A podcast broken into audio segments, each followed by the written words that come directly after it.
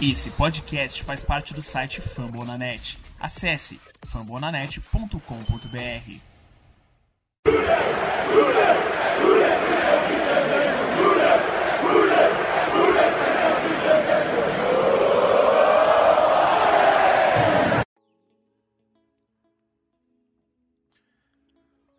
Olá, seja muito bem-vindo ao podcast Ruday BR, a casa do torcedor de Cincinnati Bengals no Brasil. Hoje episódio número 23 e vamos falar finalmente sobre playoffs.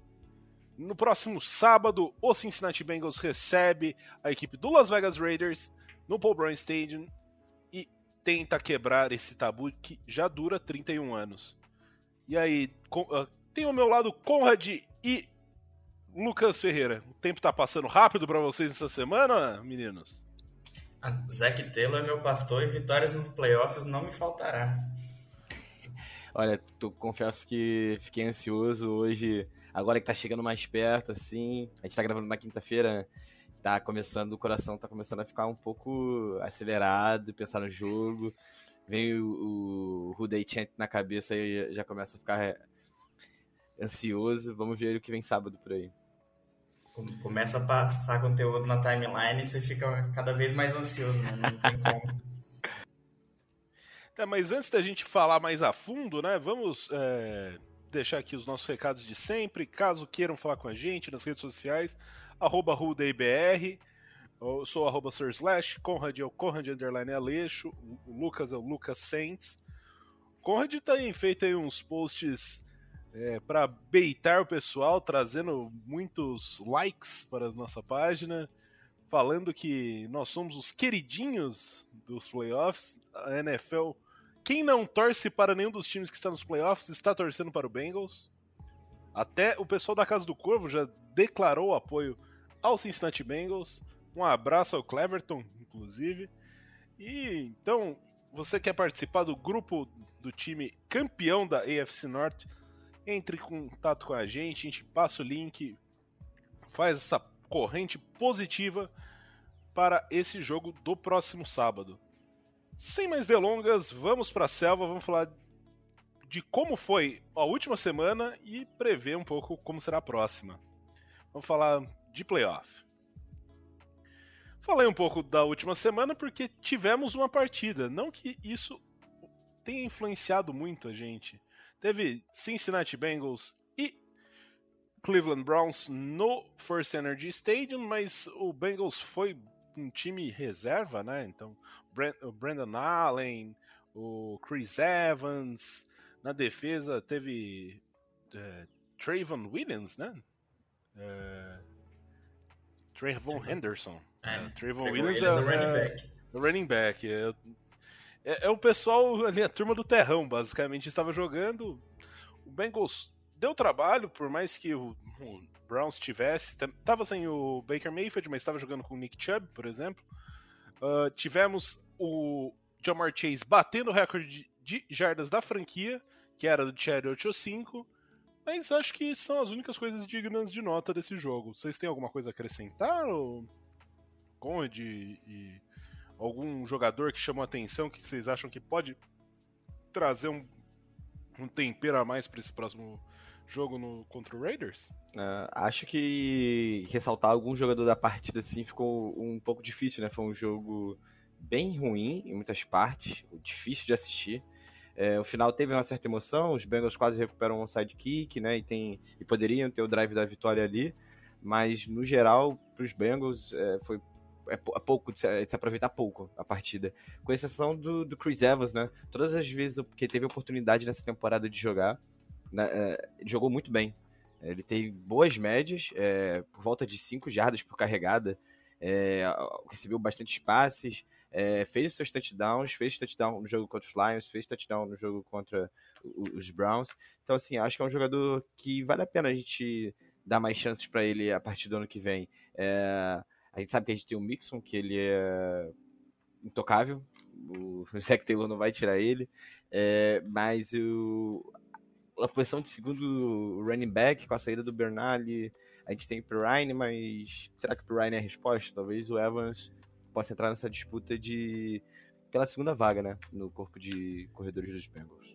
além de trazer um dinamismo maior, né? Então ele acaba sendo um jogador que tem uma característica mais de receber passes, então ele tem uma capacidade, tanto que tem tivemos algumas jogadas, teve touchdown dele é, recebendo passes, se eu não me engano, contra o Lions. É, então, assim, acaba sendo um. A gente consegue ver algum futuro e até mesmo se quiser fa fazer uma, uma gracinha aí no jogo do final de semana, quem sabe o Capitão América não tá disponível para jogo, né? É, e o melhor momento do jogo foi o Chase virando pra sideline e perguntando se já tinha batido o recorde, né? Lembrou bastante o Ocho 5 fazendo palhaçada em campo. É, mas pros playoffs, eu acho que a única coisa que dá para tirar esse jogo, talvez não para esse primeiro, é o Mike Daniels, né? Que mostrou que ainda tá em forma e pode entrar na rotação, já que o Tupu tá meio baleado, né? Não, a gente não sabe como é que ele vai estar tá nessa sequência de playoffs. É, Eu acho no... que é a única coisa que dá para tirar desse jogo. No Injury Report, né? Já adiantando um pouco a pauta, é, inclusive o Josh Tupou tá como doubtful, né? Então a tendência é que ele não jogue. Então pode ser que McDaniels cave aí um espaço nessa linha defensiva, pelo menos na rotação. Então acaba sendo um pouco interessante. Então vamos já já que não tem muito a ser dito sobre Bengals e Browns, vamos falar sobre Bengals e, Raiders.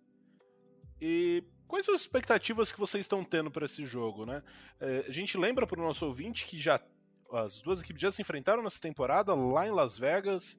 É, o Bengals venceu por uma 32 a 13, mas o jogo, o placar não não, uh, não demonstra exatamente como foi o jogo, né? Foi um jogo que estava com até um certo ponto apertado até o último quarto. Tudo foi bem. sim um jogo muito difícil. É, o placar engana, né? A gente vê o, o, o, placar e pensa, pô, os Bengals passearam em Las Vegas. E longe disso, né? Foi um jogo bem apertado. Ali no, no, no final do no final do quarto quarto não, mas no quarto quarto, né, no final da partida, os Bengals desandaram a fazer touchdowns. É, teve uma, um turnover também do, dos Raiders é, no final da partida e o placar saiu que é o que a gente torce para ser no sábado, né? O 31 a 13 não seria nada mal. É, os Bengals, como a temporada inteira, precisam entrar no ritmo no começo da partida, né? A gente vem falando disso o ano inteiro. Se você ouvir o primeiro podcast da temporada contra os Vikings e ouvir o, o podcast contra os Chiefs, você vai ouvir isso, né?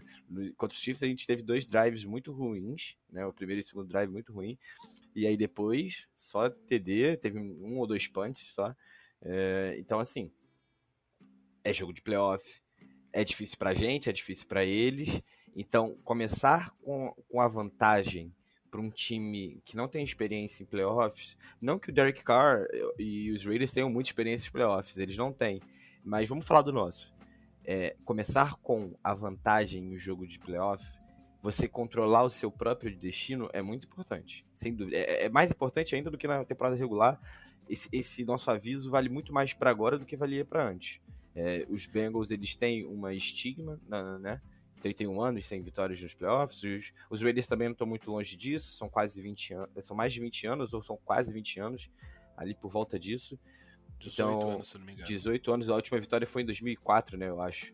Enfim, é, então assim, é, tem que entrar no ritmo. Tem que começar melhor do que começou a partir da temporada regular. Conseguir fazer o, o, Mixon correr por fora dos tackles, é, acionar mais o, o Burrow, né? Nos passes, que foi algo que a gente conseguiu no final da temporada, depois daquela partida contra os Chargers. Então, é, eu não espero que seja um jogo igual ao da temporada regular, com um distanciamento grande dos Bengals no final da partida.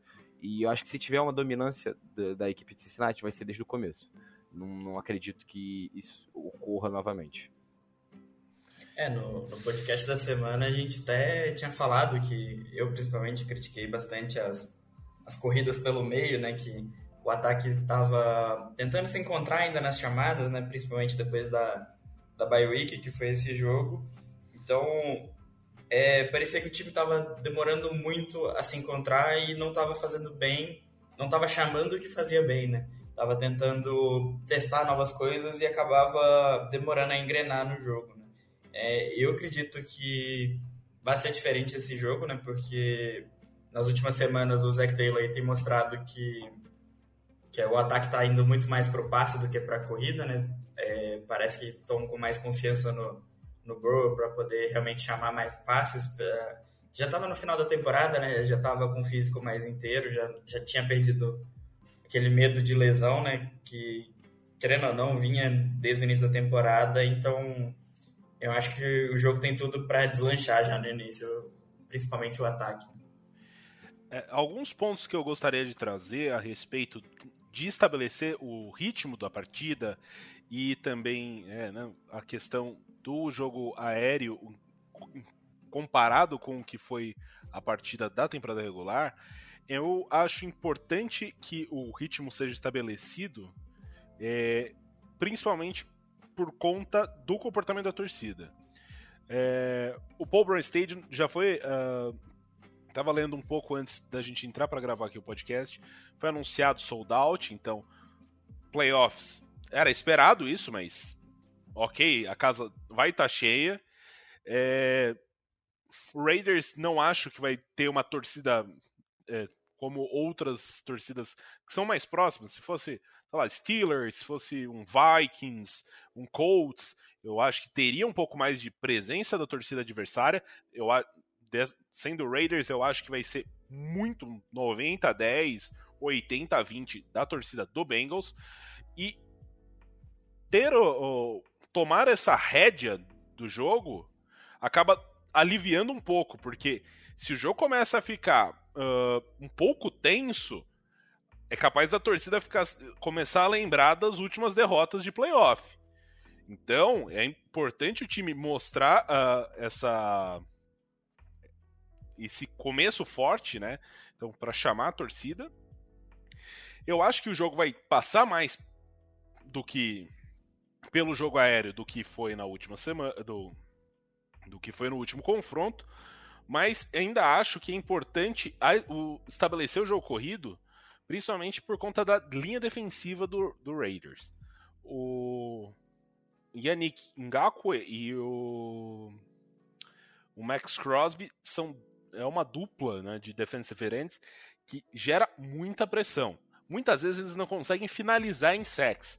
Se você for ver o número de sacks, tanto que o Ngakwe quanto o que o Max Crosby conseguiram, acho que somados devem estar próximos do que o o Trey Hendrickson sozinho conseguiu gerar. Mas o número de pressões, o Max Crosby principalmente, é um cara que gera muita pressão. Então eu acho importante uh, as corridas do Joe Mixon, que tem uh, um, um, cartel bom, né, um retrospecto bom enfrentando o Raiders. Eu acho isso muito importante para que o time consiga criar dúvida no adversário, né? Então você é. consegue espalhar os seus recebedores, então a defesa vai ficar um pouco mais porque acaba sendo complicado, a secundária do, do, Raiders não é das mais prolíficas, e você consegue, se você conseguir coloca três wide receivers e ainda assim conseguir correr com a bola para fora dos tackles, como o Lucas já disse anteriormente, acho que começa a ficar um cobertor curto demais para essa defesa cobrir, né? É, é, muito importante que a gente consiga é, arrumar maneiras de, de não expor tanto o Burrow, né? Porque, como você disse, são dois edges muito bons que, que, que os Raiders têm. E na temporada regular, quando a gente enfrentou os Raiders, a gente tinha o Riley Reef na, de right tackle. E a gente não vai contar com ele na, na pós-temporada. Quer dizer, pelo menos nesse jogo contra os Raiders, né? Caso avance, é, a gente veria qual é o, estado do Reef. Ele não foi cortado da temporada, então pode ser que ele volte num Divisional Round, num, num AFC Championship Game. Enfim, mas pensando ainda nesse, nesse final de semana, nesse sábado, é, é, é muito importante que a gente consiga não expor o Burrow, né? O, o, Crosby teve o melhor jogo da temporada dele, segundo o Pro Football Focus, contra os Bengals, né? Ele teve, eu acho que 62% dos snaps ele conseguiu gerar pressão no quarterback, o que é um absurdo. Na segunda partida é, que ele conseguiu mais pressões por snap foi algo em torno de 40%, então veja a discrepância. E mesmo assim, o Burrow conseguiu ter um, um jogo decente. Não foi um jogo ruim contra os Raiders, mas é playoff, a gente não pode se dar ao luxo disso. O jogo corrido tem que entrar. Os passes curtos, eles precisam entrar também. É, a gente sabe que a gente tem o Boyd, que corre muito bem, as rotas para o meio. A gente sabe que a gente tem dois recebedores, é, um recebedor muito alto, que é o que é o Higgins. A gente sabe que a gente tem um corredor muito explosivo, que é o Chase. Então, você fazer é, esse grupo conseguir encaixar de uma maneira em que o Burrow não fique exposto, tanto por motivos de lesões quanto por motivos de turnovers, é, é, é uma das, das chaves da partida. É, a gente vê que o Crosby é o jogador de destaque dos Raiders nessa temporada, temporada super conturbada da equipe, de altos e baixos, e ele ainda assim ele conseguiu se manter em alto nível durante toda a temporada. É, a chave, talvez a chave para os Bengals conseguirem é, um bom ataque, né, conseguir ter tempo de pocket, é na verdade não precisar ter tempo de pocket, né? É conseguir esses avanços curtos e, como você disse, é, Ricardo, a gente não tem. É, os Bengals não têm usado muitas corridas nos últimos dois jogos, né? Tanto que o Burrow fez quase mil jardas. E talvez seja importante ter essa arma é, bem explorada durante o jogo de sábado. É, esses dois fazem tanta pressão que a defesa do Raiders é uma das que menos manda blitz na NFL, né? Justamente porque os dois conseguem fazer a pressão, então você não fica tão necessária você mandar a blitz para conseguir chegar no, no quarterback. Então, até por isso é, é bem importante conseguir correr bem e, e principalmente as chamadas, né? Não ficar correndo sempre na segunda longa, que nem a gente criticava no início da, da temporada, por mais que queira correr, que acaba que vira uma terceira que é óbvia de passe e acaba facilitando para quem vai apressar o passe se decidir no que fazer, né? Porque quando tem a corrida, quando tem a possibilidade de corrida, acaba que que você acaba demorando um pouco mais para ler a jogada e querer ir atrás do quarterback. Né? É, a gente, além né, da linha defensiva, que inclusive conta com um possível desfalque, né? No injury report a gente vê o, o Rankins, né? O Jonathan Hankins, que tá como questionável é, ou duvidável, não lembro exatamente, mas ele tá, foi listado, né? E você vê no meio da defesa o Denzel Perryman, que ele tem sido um, um, um linebacker que tem finalizado muitas jogadas. Ele tem sido o principal. Uh, ele tem sido o principal tacleador da defesa. E além disso, né, a secundária tem Casey Hayward, que inclusive interceptou na última semana contra o o Chargers, né, interceptou o Justin Herbert. É, então, tem seus pontos positivos. A defesa do, do Raiders não é uma defesa que costuma gerar tantos turnovers assim. Se a gente for pegar. É que menos 6 int. É, se for pegar os números da temporada, uh, foram 13 sacks forçados e interceptações, a gente já vê aqui seis interceptações.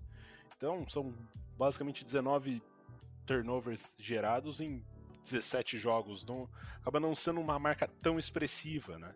É, então, como eles vão ter que cobrir três grandes recebedores, que, é, que são T. Higgins, Chamar Chase e o, o Tyler Boyd, começa a ter assim, a expectativa de que isso faça com que a defesa é, sofra um pouco mais. Até porque eles não têm muito bem um, um nickel, é, nickelback muito é, estabelecido, né? Sim, um que você fala assim, nossa, esse nickel vai resolver. Eles trouxeram Desmond Trufant durante a temporada, fez uh, não fez oito jogos apenas pode ser uma opção mas também não é uma coisa assim que a gente consegue ter uma certeza muito grande eu então eu acho que o ataque do Bengals consegue é, sobrepor a defesa com o único parêntese feito a sua linha, a linha defensiva do Raiders, que eu acho muito forte, por mais que eu acho que dê para correr bem contra ela, e isso vai é, ser um, um counter, né? Um, um, uma maneira de você evitar um, muitas pressões. Burrow também, por ele ter sofrido tantas pressões, ele tem ótimos números sob pressão. Ele costuma. Ah, às vezes a defesa, o marcador está chegando, ele vai conseguir se livrar da bola e conseguir um avanço bom. Então, é, ele tem cuidado melhor da bola. Nos últimos jogos dele na temporada, teve conseguiu reduzir bastante o número de turnovers, principalmente depois da bye week. Então, eu acho interessante isso. É, como e, além de tudo, ele tem a questão de em jogos grandes ele costuma se costuma desempenhar bem. Não teve grandes jogos é, no profissional, né? os dois jogos importantes foram contra Baltimore e contra Kansas City, que foram jogos nesse final de temporada, mas vale lembrar dos jogos no college dele. A semifinal contra Oklahoma, a final contra Clemson, foram dois jogos excelentes do Joe Burrow. Então ele costuma se apresentar quando o jogo chama por ele. Ele não teve nenhum turnover né, nessas partidas é, decisivas ali por LSU. Eu acho que, inclusive, contando o jogo de, de campeonato da SEC, ele também. Acho que ele lança para 24 touchdowns, é um número perto disso, de uma interceptação. Então, é um cara que a gente sabe que se a responsabilidade estiver na mão dele, ele provavelmente não vai hesitar em, em dar um excelente. É, um excelente trabalho para os Bengals. É, foi muito dito sobre as campanhas finais do Herbert, né? No jogo contra os próprios Raiders, em que ele converteu três quartas descidas no último drive, teve aquele passe para touchdown espetacular. E é impossível não comparar os dois, são do mesmo draft, né? Ficam, a imprensa americana adora fazer um espetáculo sobre é, Bengals deveria ter escolhido o Herbert. Ah, hoje em dia o Herbert é acima do Burrow. Só que o fato é, o Burrow conseguiu chegar aos playoffs e, está no nível acima de exigência que o Herbert ainda não teve. É, o Herbert é, é quarterback titular de um time, é, o Burrow também, só que playoffs é diferente. E foi o que você disse, Ricardo. Ele não hesita em jogos grandes. E a personalidade dele mostra isso.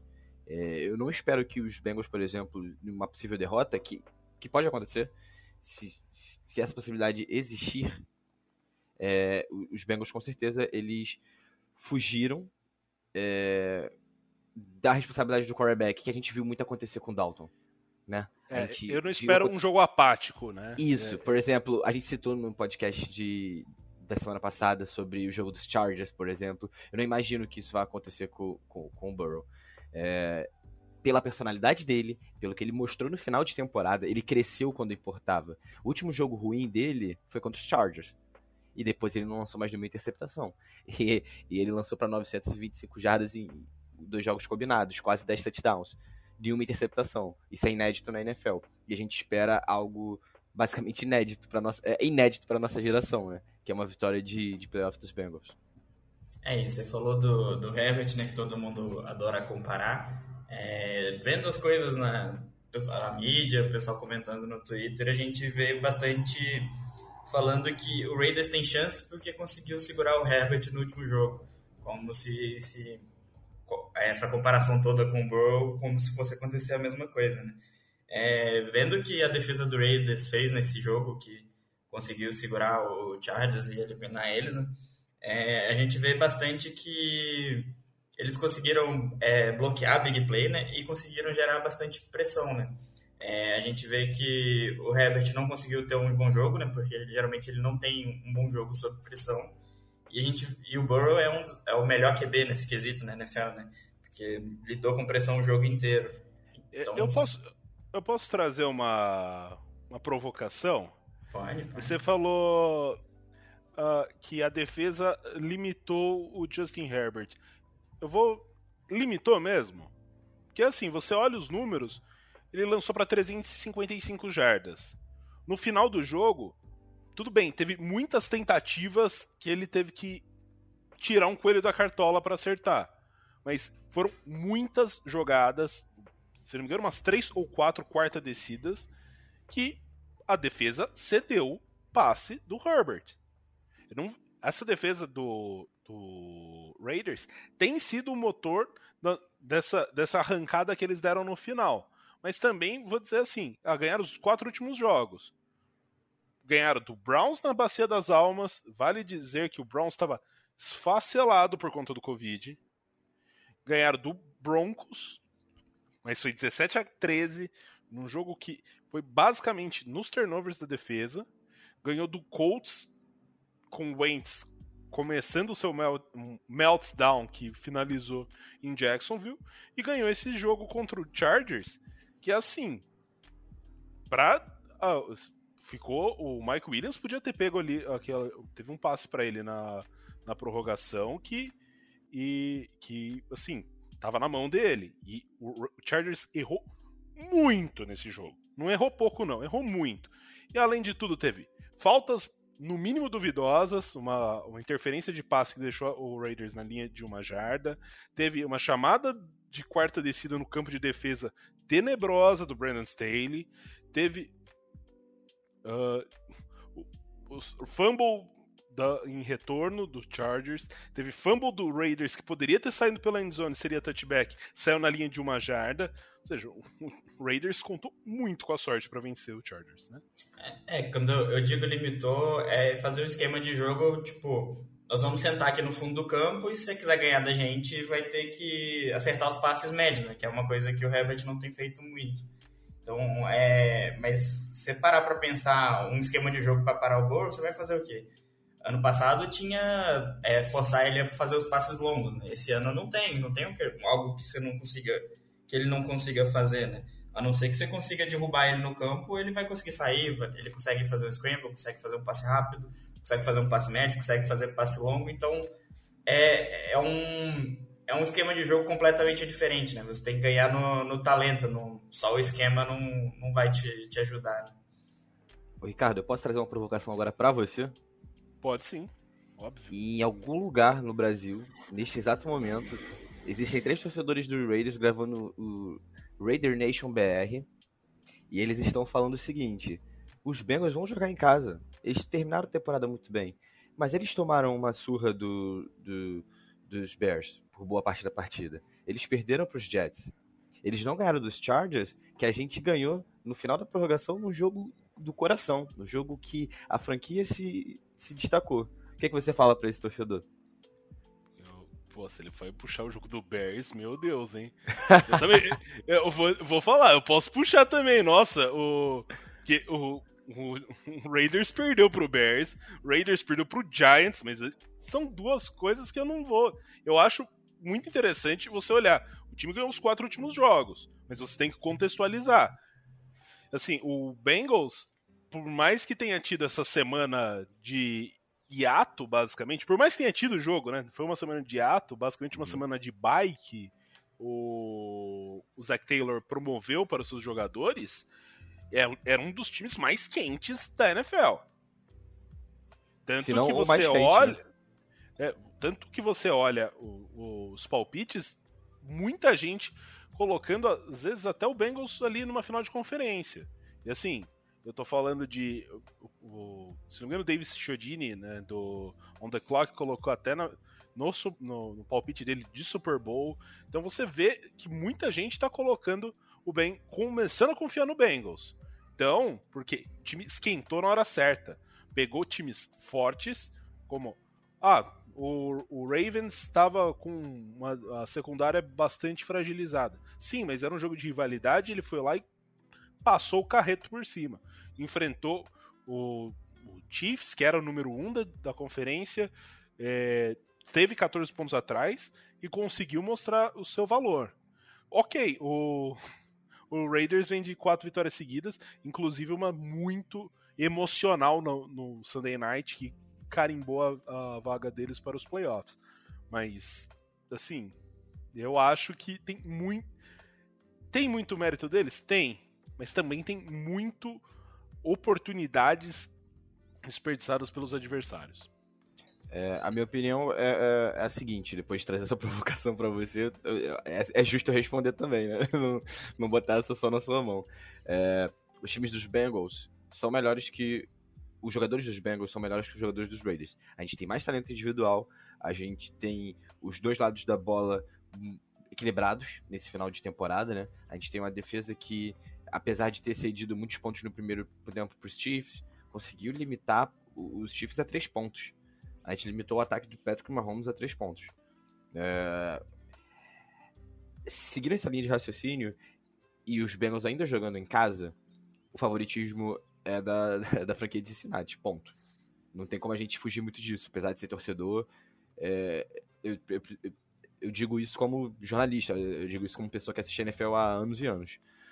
Como torcedor, agora, né, o meu coração fica um pouco receoso, porque a gente já viu os Bengals como favoritos jogando em casa e perdendo partidas que não deveria perder, né? É, os Chargers é são um exemplo. É, contra os Texans, apesar de ser um time muito novo ali, Dalton Green, é, é, era um time forte, era um time mais forte que o do Texans e, e poderia vencer fora de casa e não conseguiu. É, então, assim, como jornalista, eu não acredito que os jogos ruins dos Bengals durante a temporada, que foi um time que foi construir, foi um time que foi se construindo, né? A verdade é essa. A gente via lapsos de genialidade, vamos dizer assim, genialidade é, durante as partidas, como foi contra os Vikings naquele touchdown do Chase, como foi é, em outras partidas que, por exemplo, contra os Bears mesmo, a gente teve 10 minutos finais ali maravilhosos, que se o Trey Anderson consegue o sec no, no, Justin Fields, era capaz de a gente vencesse aquela partida também, né, naqueles dois minutos finais. É, mas agora é um time seguro. É, é um time que mostrou segurança dos últimos jogos. Contra os Chiefs, contra os Ravens, até contra os Chargers, que começou muito mal, e, e depois teve um momento de ascensão na partida que, que é assustador. Os Bengals empataram a partida. Perderam depois de 41 a 29, se não me engano, foi o placar. Mas ainda assim, foi um time que conseguiu botar uma boa sequência de pontos. Então, é um time mais bem estruturado que os Raiders. O, pró o pior inimigo dos Bengals nessa partida são os próprios Bengals. É aquela mística da torcida talvez ficar um pouco. Hum, será que é hoje de novo? Jeremy Hill vai aparecer, vai baixar o fantasma do Jeremy Hill aqui? Será que a gente vai conseguir acabar com a maldição do Bo Jackson? É, esses são os principais inimigos dos Bengals. Os Bengals são favoritos. É, os especialistas da NFL Network botaram lá. Oito, dos dez especialistas acreditam numa vitória dos Bengals. E sim, a probabilidade provavelmente é essa. É, 5 para 1, 6 para 1. É provavelmente se os Bengals jogarem seis partidas contra os Raiders, eles percam uma em casa. Mas tem que, tem que entender que o próprio inimigo é, é a estigma da, da equipe. É, apesar de ter um adversário do outro lado, né? É bom ressaltar também que se eles chegaram nos playoffs, eles têm algum mérito. Mas é, uma coisa que até eu comentei no Twitter, e daí eu quero trazer isso aqui para o podcast, é, eu, com relação a esse extra-campo, eu pelo menos eu vou dizer que eu fico um pouco mais, não vou dizer tranquilo, mas eu acho que das opções que o Bengals tinha para enfrentar, acabou sendo a menos traumática. Porque é, enfrentar o esse tem todo esse fantasma, tem a questão, ah, 30 anos sem ganhar. O, o Raiders está aí há 18 anos, como você mesmo disse. É... Cê... Ah, o Joe Burrow está em sua segunda temporada na NFL, então nunca jogou um jogo de playoff. Derek Carr tá aí faz o quê? Oito anos, nove anos. E também, essa é a primeira partida de playoff dele, porque a outra vez que o Raiders chegou nos playoffs, ele se machucou na numa numa uma, uma linha de tempo muito próxima do que aquilo que rolou com o Andy Dalton, né? Foi mais ou menos, se não me engano, na semana do Natal que ele se machucou e daí acabou ficando de fora do, do jogo de playoff. E o Raiders, inclusive, é um time menos frequente em playoff nessa de... Uh, nos últimos 15 anos do que o Bengals. O Bengals chegou aí nos últimos 15 anos seis vezes. É, né, então, estou contando mais ou menos desde 2009. Acho que se o Raiders chegou três vezes foi muito. Então, você vê uh, as principais inseguranças que eu teria num jogo de playoff, que é ter um quarterback inexperiente, ter um head coach inexperiente, ter um time que tá lidando com um estigma de que faz muito tempo que não ganha, tudo isso a gente consegue encontrar do outro lado. O, o Rich Bisaccia, ele era o técnico de especialistas do time teve que assumir no meio de uma confusão por conta do John Gruden. Uh, o Derek Carr nunca jogou no playoff. Ou seja, todos essas, essas, esses fatores acabam sendo minimizados. Continuam ali, mas vão estar tá, muitas vezes dos dois lados. A gente não sabe como que o Carr vai se, vai se comportar numa situação de playoff, por mais que ele tenha sido muito clutch em vários momentos dessa temporada, como a vitória contra o Ravens na primeira semana, um jogo contra o Chargers na, na última semana. É, acho que todo esse aspecto psicológico, né, de extracampo e tudo mais, de pressão, eu acho que vem muito mais da torcida do que dos jogadores, né? A gente tem visto bastante durante a temporada que quando pegam esses times que estão bem, que realmente estavam lutando por playoff durante a temporada, a gente acabava vendo os melhores jogos dos jogadores, né? Tanto o Tido, Trey Hendrickson, Burrow, Chase, Mixon, todo mundo. Então você vê que é, não só a cultura do time, mas são jogadores que são aquele tipo de pessoa que gosta de aparecer nos, nos grandes desafios, né? Geralmente tem aquelas pessoas que, quando tem problemas, elas somem, e tem outras que, quando vêm os desafios, elas crescem, né? E a gente já viu bastante disso, principalmente da, da dupla principal, né? Do Burrow e do Chase. Acho que a gente consegue ter um, um exemplar bem bom do college disso, de que quando as coisas apertam, eles crescem ainda mais, né? É, uma, outra coisa que eu gostaria de trazer, a gente quase não falou a respeito do ataque do Raiders contra no matchup contra a defesa do Bengals. Uh, eu acho que são três, uh, além do Derek Carr, né, que é o quarterback lógico, tem que ser destacado, são três principais outras peças.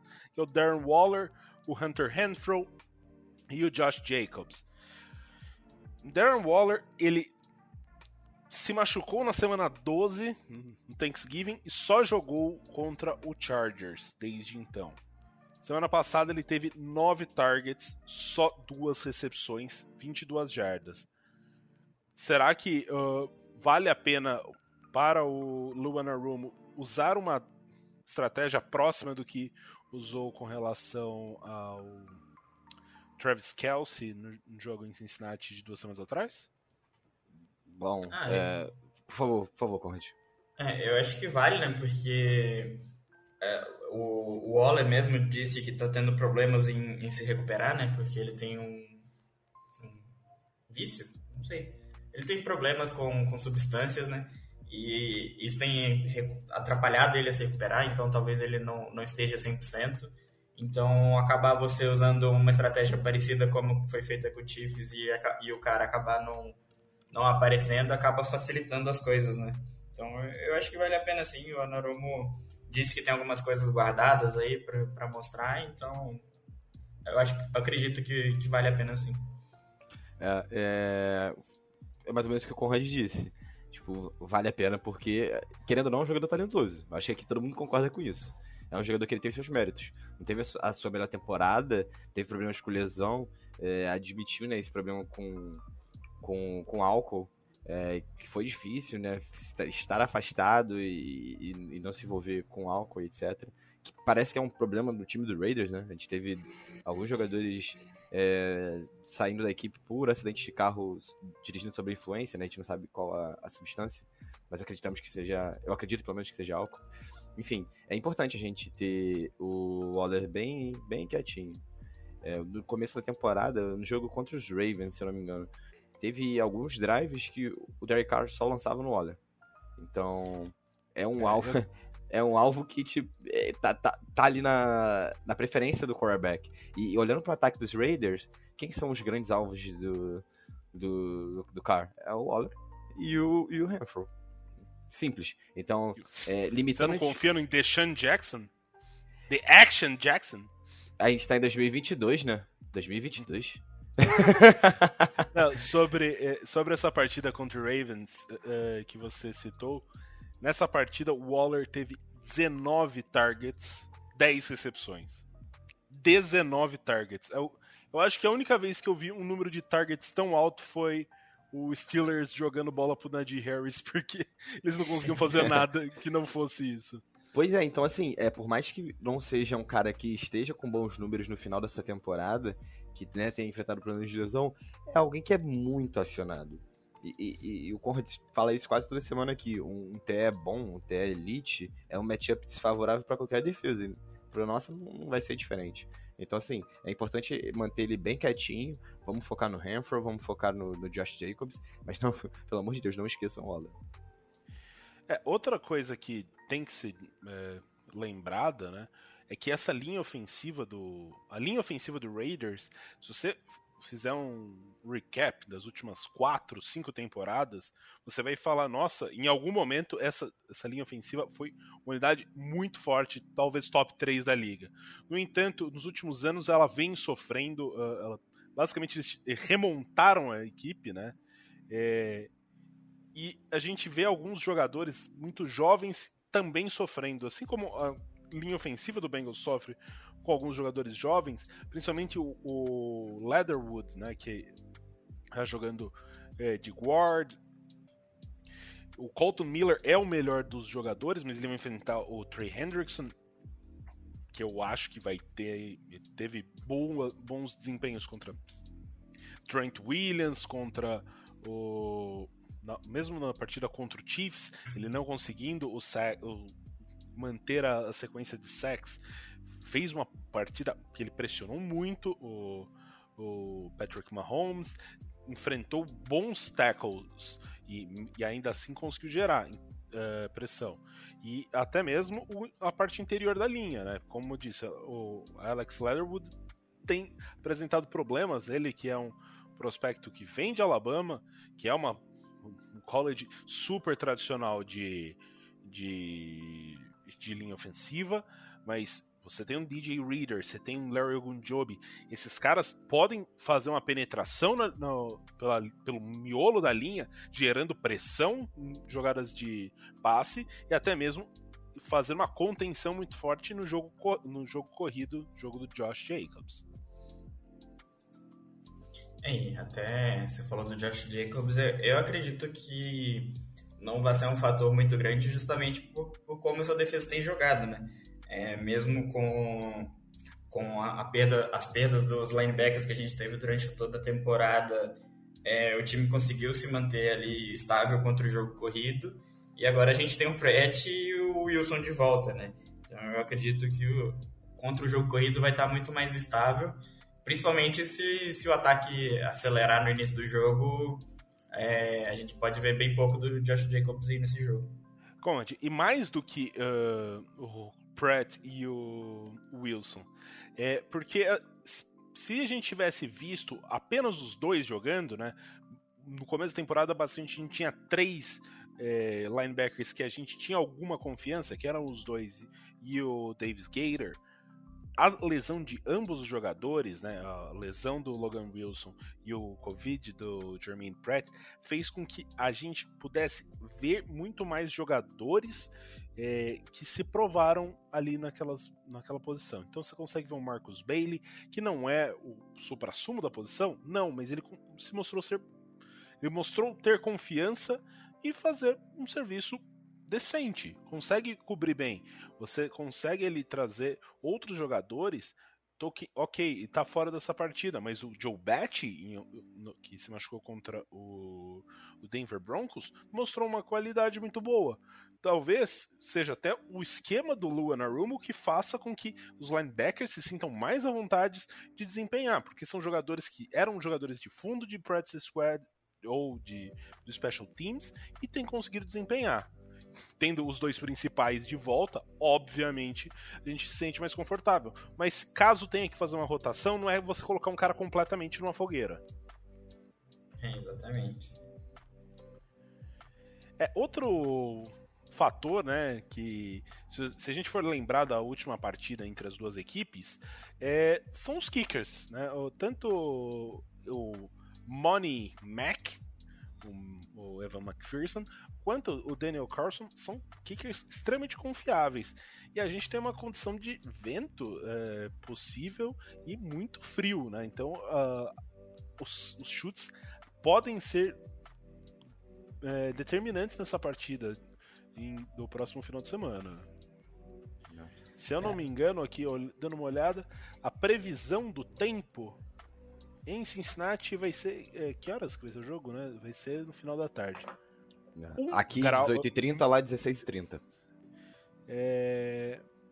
A previsão do tempo é tempo parcialmente nublado, sem chuva,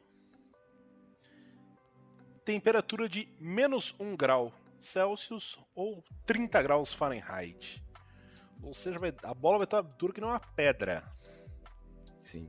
É... Isso acaba sendo uma, uma vantagem também, porque Cincinnati é assim o tempo todo e Las Vegas nem sempre é assim, né?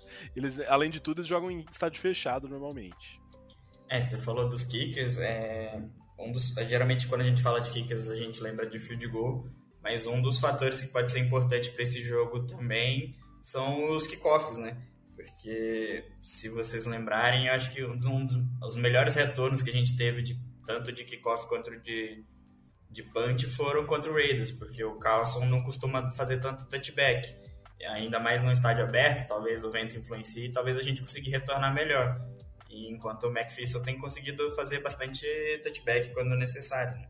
Então, é, principalmente se o jogo estiver apertado, a posição de campo pode influenciar bastante.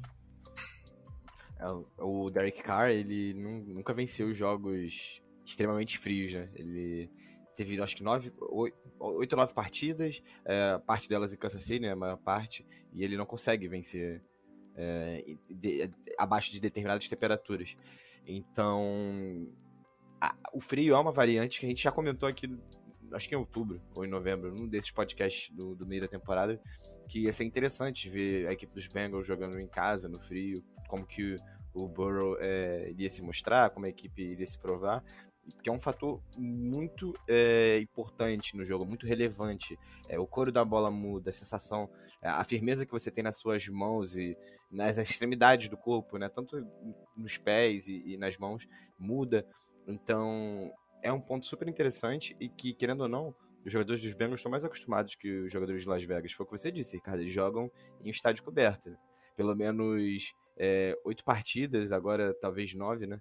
Em cada temporada você ele joga, ele joga com o teto fechado, climatizado. É, é, o Bengals ele... nem centro de treinamento é fechado, né? Pois é, pois é, treina do lado do estádio. Todos os times da AFC North não, não possuem estádios com ao céu a céu aberto, né? Então é o que o pessoal nos Estados Unidos chama de é, AFC North Football, né? Essa relação assim do tempo, da chuva. Tem, tem um High River do lado do passa atrás do, da endzone à direita do telespectador, né, de quem assiste pela TV. Então, é o vento, é o frio, são condições que é, são mais é, benéficas para a equipe da casa do que para quem vem de fora.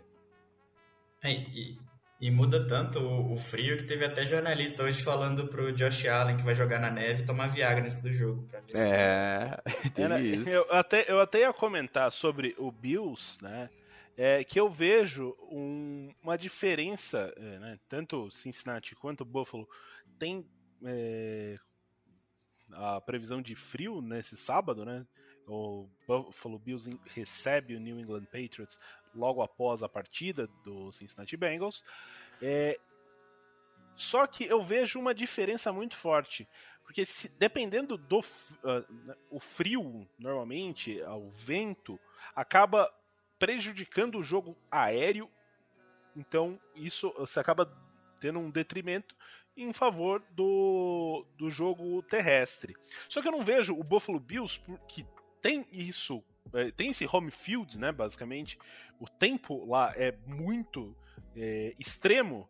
Eu vejo o, como as, os, eles estiveram no jogo contra o Patriots mesmo, no Monday Night essa temporada, um jogo com muito vento, sim, Daí era um pouco mais extremo, né? Mas eles tiveram extrema dificuldade e eles não têm um jogo terrestre tão efetivo. Eu não vejo isso no Bengals. Eu vejo uma qualidade muito forte no caso precise. Ó, hoje é dia do Joe Mixon brilhar. Eu não vejo esse problema pro para Cincinnati. Então, ah, hoje é dia do Mixon brilhar. Alimenta o Mixon. Foi assim contra Las Vegas do primeiro jogo. Ele teve 30 toques na bola. Eu não acho que vai ter 30 toques na bola nesse final de semana. Mas caso precise, eu não acho que. Não é uma coisa assim, nossa, ele nunca fez isso, como que eu vou lidar? Não, ele já fez, já mostrou que é competente fazendo isso. Então, eu acho que pode ser uma, uma saída, caso o jogo esteja frio, com vento, você entrega a bola para ele e ele consegue lidar bem contra o jogo é, terrestre. A defesa do, do Chargers, do Chargers não, do Raiders, que para mim também não é o principal ponto forte dessa defesa. O, o Mixon atuou três vezes contra os Raiders e nas três vezes ele teve mais de 100 jardas de scrimmage, né? Que são as jardas de corrida e de passe. Foi o que a gente comentou no começo do, do, do podcast. Ele, é, ele, ele, tem essa mística dele contra os Raiders. Então, é um dos três principais running backs dessa temporada. É, ele, Jonathan Taylor e, e, e Henry. Então, assim, é um cara que se você.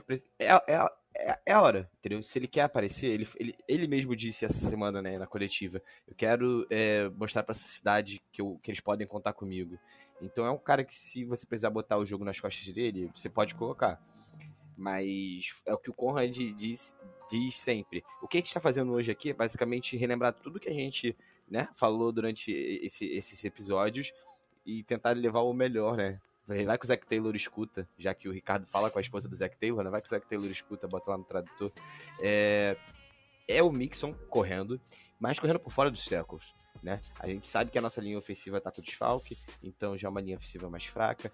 É, é, é, realmente muito importante que ele corra por fora dos tecos e que caso a gente precise, precise contar com ele, que ele esteja lá presente. E, e pelo histórico contra os Raiders, ele vai.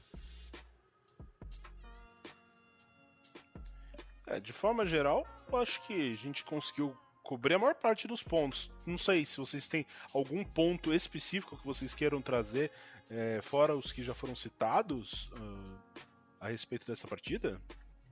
Ah, eu acho que tem muito daquela história de que o Raiders já está satisfeito de estar nos playoffs, né?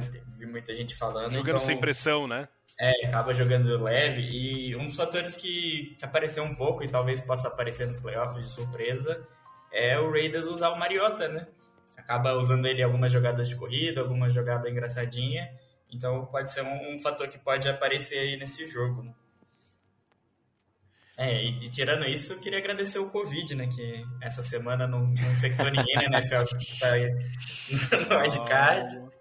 Calma. Não, não, foi, foi, foi irônica, né? Sem não deve ter nem testado Sem... ninguém hoje. Sem zicar.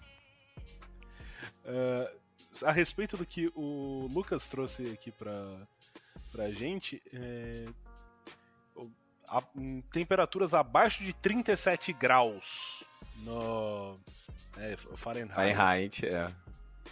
O Derek Carr até hoje jogou cinco partidas nesse, nesse com essas características, perdeu a 5, não marcando mais que 17 pontos em nenhum e só uma dessas partidas ele teve um rating acima de 78. Vale lembrar que o rating vai até 156.3?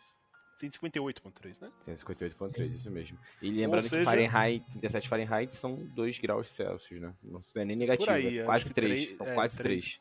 Quase 3. Por aí. E o, o rating, se você só jogar a bola no chão, você fica com 40. Então, assim, gerar pontos é importante, até mesmo por conta disso. É, você vai forçar um jogador a sair da sua zona de conforto completamente. Que jogar no frio já é complicado para ele, ele ter que chamar a responsabilidade no frio seria ainda mais é, fora do que ele está acostumado de fazer, né? É, é o primeiro jogo de playoff dele, né? A gente fala do. A gente ficou falando aqui do Burrow e tal, que ele dar o passo à frente, jogos importantes, mas que playoff na NFL é diferente. E o cara, ele nunca teve oportunidade de jogar. A temporada da carreira dele foi mais ou menos a mesma temporada do Dalton, né? O Dalton termina com o polegar, o polegar quebrado, né? fraturado, e o Carr termina com os dois ossos da canela fraturados também. É, foi então, na, na, noite de Natal, se não me engano. Na noite, foi na rodada da noite de Natal, de 2015 para 2016. Não, 2016 para 2017. É, enfim. É, então, assim, a gente tem um QB que não tem um histórico de não jogar bem no frio, eu não sei que faculdade, universidade ele jogou. A gente pode é, jogou Fresno State, Fresno State. Fresno fica em que, em que, em que cidade? Fresno State, vamos ver aqui.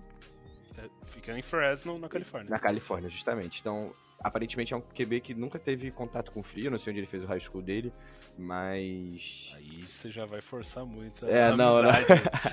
mas foi que a gente. Foi que a gente, o, o, próprio Brady diz isso, que é muito diferente jogar no frio e no calor. Agora que ele tá jogando em Tampa, ele olha o calendário da NFL quando ele quando sai e ele vê as datas e os lugares mais frios que ele pode acabar jogando para se preparar mentalmente.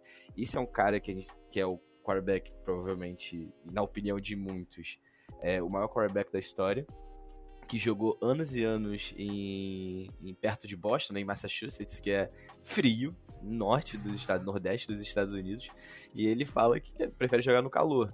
Então, é, é uma, é uma, são, o futebol americano é um jogo de muitas variáveis, né? E você tem que ir dominando o seu adversário em cada uma delas. O frio está ao nosso lado. Ponto. O frio está ao nosso lado. E o, o para fechar esse, essa, essa fala, o Jonah Williams disse essa semana que o frio ele é muito bom para as linhas ofensivas. Então, para nós que estamos jogando com uma linha ofensiva desfalcada, que não temos uma linha ofensiva tão boa, é, é bom, né, você ouvir isso do seu principal offensive line, né? Olha, você você quis me sacanear falando. Eu não sei onde ele fez high school, mas a gente vai atrás da informação e traz informação aqui. Aqui tem ele informação. Jogou... Aqui tem informação. Ele jogou em dois high schools ao longo da sua carreira é, colegial, né? É, ele jogou no, em Bakersfield Christian, que fica na Califórnia, em Bakersfield, e em Clements, que fica em Sugarland, no Texas. Ou seja, nenhum dos lugares são muito conhecidos por pelo baixas frio. É, justamente. Então, a gente já vê que é um QB que não tem é, um hábito muito de jogar no frio. E, e se a gente olhar agora para a divisão dele, é, é, Denver, que ele pode jogar no frio, e Kansas City. Fora isso, é Los Angeles ou Las Vegas. É, ou em outros momentos San Diego ou Oakland, né? Também. É, justamente. Então, sim, a gente consegue ver um, um futuro brilhante e frio para todos. Uh, sempre lembrando que o jogo será às seis e meia da tarde. Então, o primeiro jogo de playoff não dá nem para a gente assistir outro jogo ficando uh, amargurado ali, aquela uh, nossa, no tempo não passa. Não, é o primeiro jogo. É, vai ser transmissão na ESPN. Não sei qual é a equipe de transmissão, então não sei com relação à Zika. Mas isso também não existe mais depois que vencemos e passamos o carreto de uniforme preto no, no Ravens. E é o, o uniforme preto de novo, né? É, uniforme preto, calça branca com listras laranjas. As meias eu não vi quais serão. Laranjas. Laranjas também. É um, é um uniforme bonito, espero que seja uma noite de gala dos Bengals. É, vale, vale lembrar que aí a gente tá numa sequência tentando cada vez, é, é, cada dia um passo novo em rumo a eliminar tabus, né? Antes não ganhava, não ganhava passando a ESPN, ganhou. Daí não ganhava uh, uh, vestindo preto, daí foi lá e ganhou. Daí não ganhava de não Não ganhava lá, quando lá, eu tava trabalhando, ganhou. É. Então assim. O cara, o cara já teve Covid, saiu da Covid, né? E tá. a gente vai ganhar. A gente vai ganhar, a gente vai, a gente vai ganhar. Tem que ter fé, tem que ter fé. Aliás, só contar aqui um, uma notícia para vocês. Hoje eu tô minha, minha terceira dose. Estou muito feliz com isso. Então, Queria. você, ouvinte, que ainda não tomou a sua segunda dose, sua primeira dose, sua terceira dose, vá se vacinar, rapaz. Vai. A não, picadura não, é importante. Não seja que nem o Carson Wentz. Carson Wentz aí, ó, não queria se vacinar. Daí chega na hora do hora H e o que acontece?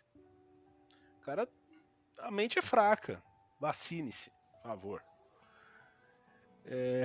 e aí, Conrad, mais alguma coisa a trazer aí para além do frio e da, da questão? Ah, acho que só falar pra, pra torcida, né? Eu sei que tá todo mundo nervoso, não tem como não estar. Eu acho que na hora do jogo vai estar mais ainda, mas é aproveitar o jogo, né? Eu espero que seja um passeio que dê pra gente aproveitar bastante, ficar mais tranquilo. Mas é.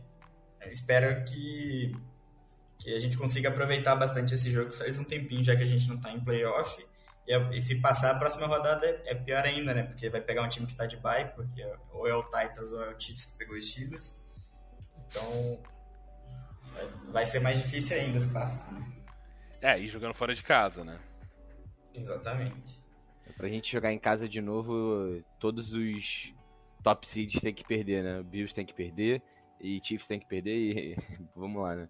Chiefs meteu 20 pontos de diferença no, nos Steelers há pouco mais de três semanas, quatro semanas. É, provavelmente é o, o jogo mais fichinha do, dos, da primeira rodada de playoffs, né? Ah, não sei. Do jeito que o povo adora entregar jogo contra essa porra desse. eu não, não boto minha fé em nada disso, viu? A quantidade de festa de aposentadoria que fizeram pra esse cara aí não aposenta. Não, né? não, e não, e você pega assim, porra, o, Titan, o jogo contra o Titans foi uma entregada gigante, né? O jogo do Ravens teve duas entregadas. Daí o Browns, porra. É, você vai. Você tá tendo a oportunidade de encerrar a carreira do cara em rede nacional. Destrói esse porra! Não, eles vão lá e não fazem nada. Toma touchdown ainda no, no, no final do jogo pra, pra sair bonito na foto. Daí ainda tem os, os jogos lá contra o Dino Smith, que vai pra prorrogação e os caras entregam o jogo. Não, mas eu, eu não duvido nada de um, de um cenário da gente quebrar a maldição contra o Raiders e pegar os Steelers na final de conferência, né? Pô, você tá brincando o coração, hein? pra lavar a alma, pra quebrar tudo que, que maldição possível.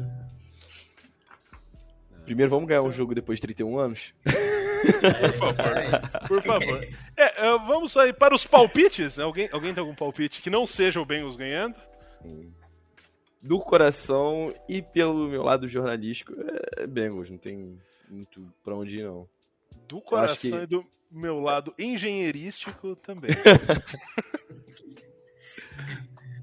do coração e do meu lado de estudante, então também não tem como ir pro outro lado, né? Estudioso Conrad. oh, aliás, parabéns pelo 9.8. Vi no Twitter, parabéns aí pela aprovação. Nota mágica que o professor só solta nota, né?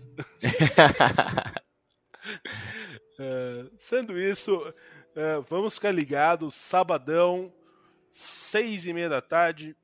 Então, um pouco antes, já entra ali, bota a sua melhor roupa.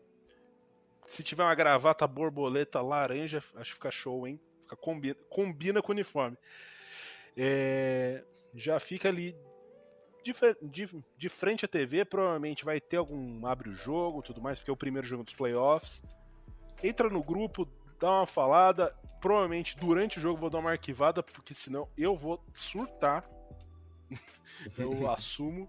Espero que quem seja pé frio não assista o jogo. É, quem for pé quente pode assistir e tudo mais. Vamos fazer toda aquela corrente para frente, rumo a essa quebra de tabu depois de 31 anos, hein? Ó, só pra, só pra informar, assim, a maior parte da nossa torcida, pelo menos o pessoal do grupo, não era nascido quando o Bengals ganhou o último jogo. Acho que sou o Rafael Vilela. Um abraço pro Rafa. é, e temos também a presença da, da senhorinha, uh, amiga, grande parceira do Rafael Beliziário, ele que está ali fazendo contatos com a torcida bengaluda nos States. A senhorinha já comprou ali os ingressos dela e das amigas de bingo vão assistir o, o, jogo direto do Paul Brown Stadium. Ah e, tam, ah, e também temos que falar que temos uh, presença do grupo no Paul Brown Stadium. Qual que é o nome do rapaz, Conde? Você que é o. É, é João, né? É João. O João, o João ele, é, ele é do, do grupo, comprou o ingresso, ele, tá, ele foi para os Estados Unidos faz mais ou menos uns 10 dias.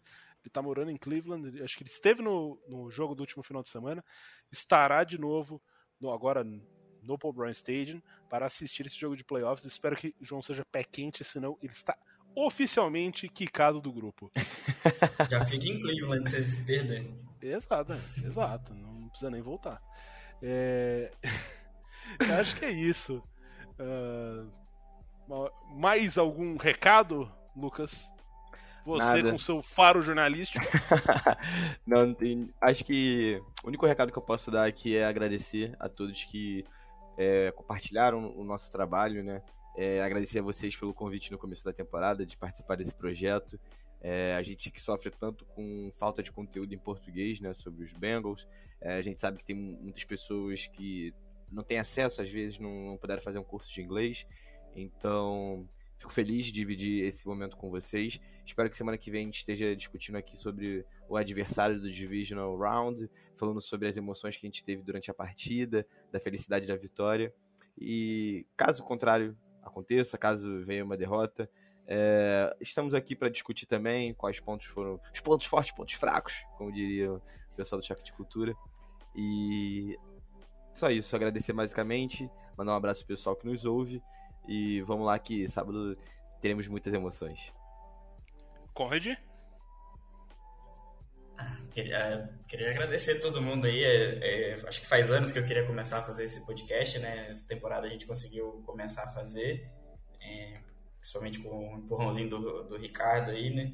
Que ajudou, que animou a fazer esse, esse podcast, né? E estamos dando sorte, né? Vamos aí quebrar essas maldição tudo aí. Não, eu gostaria aí de falar também o que o Lucas disse de aproveitar. Acho que foi o Lucas, mas pode ter sido o Conrad. Eu tô meio emocionado. é, aproveita o jogo, sério. Porque a gente tá numa situação que tudo indica que nos próximos anos será recorrente. Então, a gente vai ter a oportunidade de ter um jogo. Se eu tenho fé, né, que a gente vai é, quebrar esse tabu, vai ser delicioso de quebrar esse tabu. Vai ser um gosto que faz muito tempo que a gente quer ter e a gente não estava tendo. Então, vamos fazer essa corrente é, todos juntos aí no, no sabadão, seis e meia da tarde, em Cincinnati, Paul Brown Stadium, pulsando e gritando Who Day! Rudy! Rudy!